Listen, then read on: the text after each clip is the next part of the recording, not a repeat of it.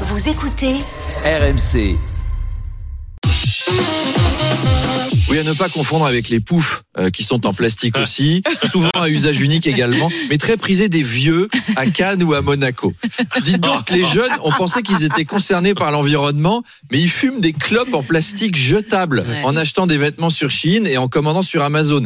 Moi qui culpabilise quand je prends l'avion, je vais arrêter de me demander quelle planète je vais laisser à la génération d'en dessous. hein. Elle la bousille beaucoup plus vite que moi.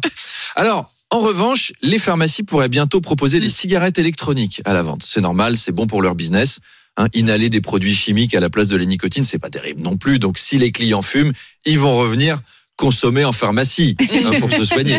D'autres professions pourraient s'inspirer de ce genre de marketing de génie. Les pompiers devraient nous vendre des allumettes au lieu des calendriers. Les teinturiers devraient nous offrir des échantillons de ketchup. Les maternités devraient diffuser cette émission. On est tellement beau. On générerait le désir chez les couples. D'ailleurs, vous avez remarqué à quel point ils poussent au vice, les pharmaciens, d'une manière générale. On peut carrément aller à la pharmacie avant une grosse soirée. hein. Il y a tout ce qu'il faut. De l'alcool de menthe, de l'alcool à 90, des petits bonbons, préservatifs, poire à lavement, vaseline. Et quand, quand tu passes à la caisse, ils te balancent un très joyeux. Et ce sera tout? Ben non, ce sera pas tout, hein, mais je reviendrai demain pour gérer l'herpès. Chaque chose en son temps. Enfin, on s'égare, on s'égare. On Avançons s'égare, Arnaud. on s'égare. Euh, cette semaine, un grand sommet contre la pollution plastique s'est ouvert à Paris. Alors non, le plastique, c'est pas fantastique. Il paraît qu'on ingère plusieurs grammes de plastique par semaine, ce qui peut conduire jusqu'au décès. hein. Auquel cas, il faut mettre l'humain décédé dans la poubelle jaune, pas la bleue, la jaune.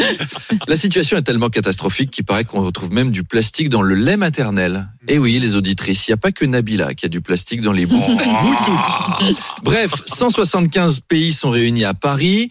Et quand on voit les succès de la COP 21, de la COP 22, 23, etc., on peut avoir une grande confiance Mm. dans le succès de ce sommet contre le plastique.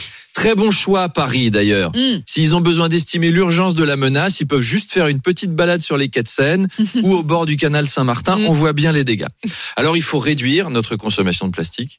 Moi, j'ai commencé par du facile, par réduire ma consommation de plastique Bertrand. On démarre sur du simple, c'est pas un grand sacrifice. Non, mais on peut très bien vivre sans écouter sa planète pour moi ou tout petit la planète. À vous protestez-vous. Ah ouais, c'est dommage. Ah, c'est Moi je dommage. ça dommage. Il n'y a, y a pas de petits gestes. Vous savez, c'est avant tout une question de mentalité.